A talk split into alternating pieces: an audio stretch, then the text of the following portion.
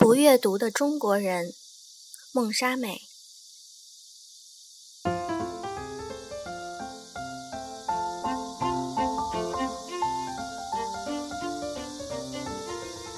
我坐在从德国法兰克福飞往上海的飞机上，正是长途飞行中的睡眠时间。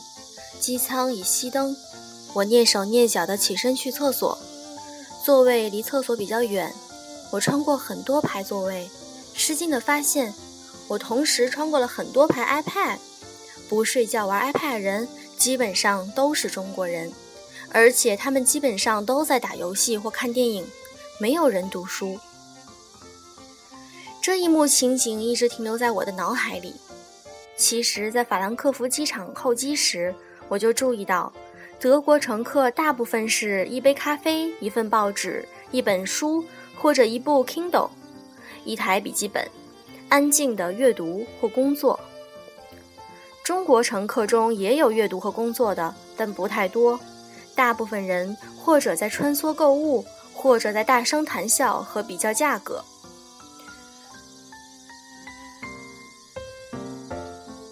中国是一个有全世界最悠久阅读传统的国家，但现在的中国人却似乎有些不耐烦，坐下来安静地读一本书。一次，我和一位法国朋友一起在虹桥火车站候车，这位第一次来中国的朋友突然问我：“为什么中国人都在打电话或玩手机，没人看书？”我一看，确实如此，人们都在电话上大声谈话。不打电话就低声就低头写短信、刷微博或打游戏，或喧嚣的忙碌，或孤独的忙碌，唯独缺少一种满足的安静。在欧洲，火车的速度也许已经没有中国快，火车站的现代化程度也许不再领先，但大部分人是在阅读中度过等待的时间，即使打电话也是轻声细语，生怕吵到了身边乘客宁静的阅读。当然，我知道中国人并不是不读，很多年轻人几乎是每十分钟就刷一次微博或微信，从中获取有用的信息。但微博和微信的太过流行也让我担心，他们会不会塑造出只能阅读片段信息、只会使用网络语言的下一代？真正的阅读是指，你忘记周围的世界，与作者一起在另一个世界里快乐、悲伤、愤怒、平和。它是一段段无可代替的完整的生命体验，不是那些碎片的信息和夸张的视频可以取代的。当然，网络侵蚀阅读是一个全球化的现象，并不只是中国才有。但有阅读习惯的人口比例，在中国庞大的人口当中显得尤其稀少。我其实更想说的是，在当下的中国，缺少那种让人独处而不寂寞。与另一个自己、自己的灵魂对话的空间。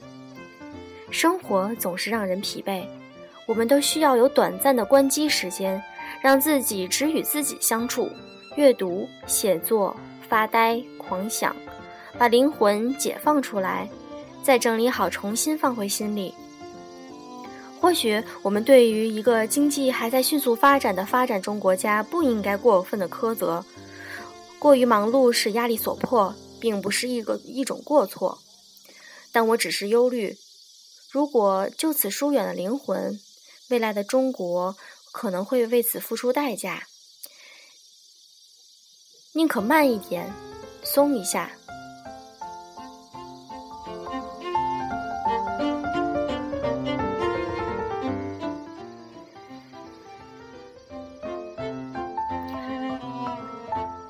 这篇文章呢？我读后也是比较有感触的，因为平时小飞鱼在闲暇的时间也会读一些书，有的时候感觉自己长期的不读书，心里就有一种空虚感，就很想在休闲的时间坐下来，或者靠在沙发上，或者躺在床上，然后读一本自己比较喜欢的书，静静的。不需要任何的其他的杂念。有的时候，阅读是很能让人带来一种愉悦心情的。当你内心感到烦躁的时候，也许读一本书就会让你立即静下来。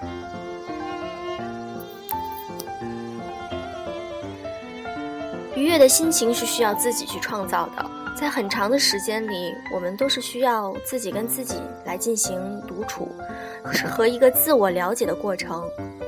我觉得人在一生中需要一个长期的过程，就是更加的了解自己，对自己有更深的认知。这时候，用什么样的一种途径或方式去思考自己，就成为了一个需要你去考虑的。用什么样的方式来思考？很多时候是可以从大量的阅读书籍中得到一个方式和方法。很多思想上的碰撞和一些心灵上的火花，都是需要在阅读中去体会和感受的。有的时候，我会和我的好朋友去交流一下最近的读书心得。或者呢，我们去共同去读一本书，或者他推荐我一本好书，我推荐他一本好书，这样的感觉是非常愉悦的。这种愉悦有的时候已经超越了去看一个搞笑的视频啦，或者是一部比较嗯属于比较普通的喜剧片。所以，当我看到这这篇文章的时候，也会对现今的中国社会进行一下反思。当然啦，也是对自己的一种自省。因为我之前看过一篇文章，也是在讲一个作家去俄罗斯旅行。俄罗斯人，也许我们中国人对他们的那种认知还不是很深。他在。俄罗斯的地铁站，或者是在火车火车的车厢里的时候呢，看到的大部分人都是在阅读的。一个国家是需要有一种文化积淀，如果这个国家的民众都是处于一个非常非常基础或者是比较底层的这种信息交流的话，这个国家的发展必然在今后会受到一定的限制。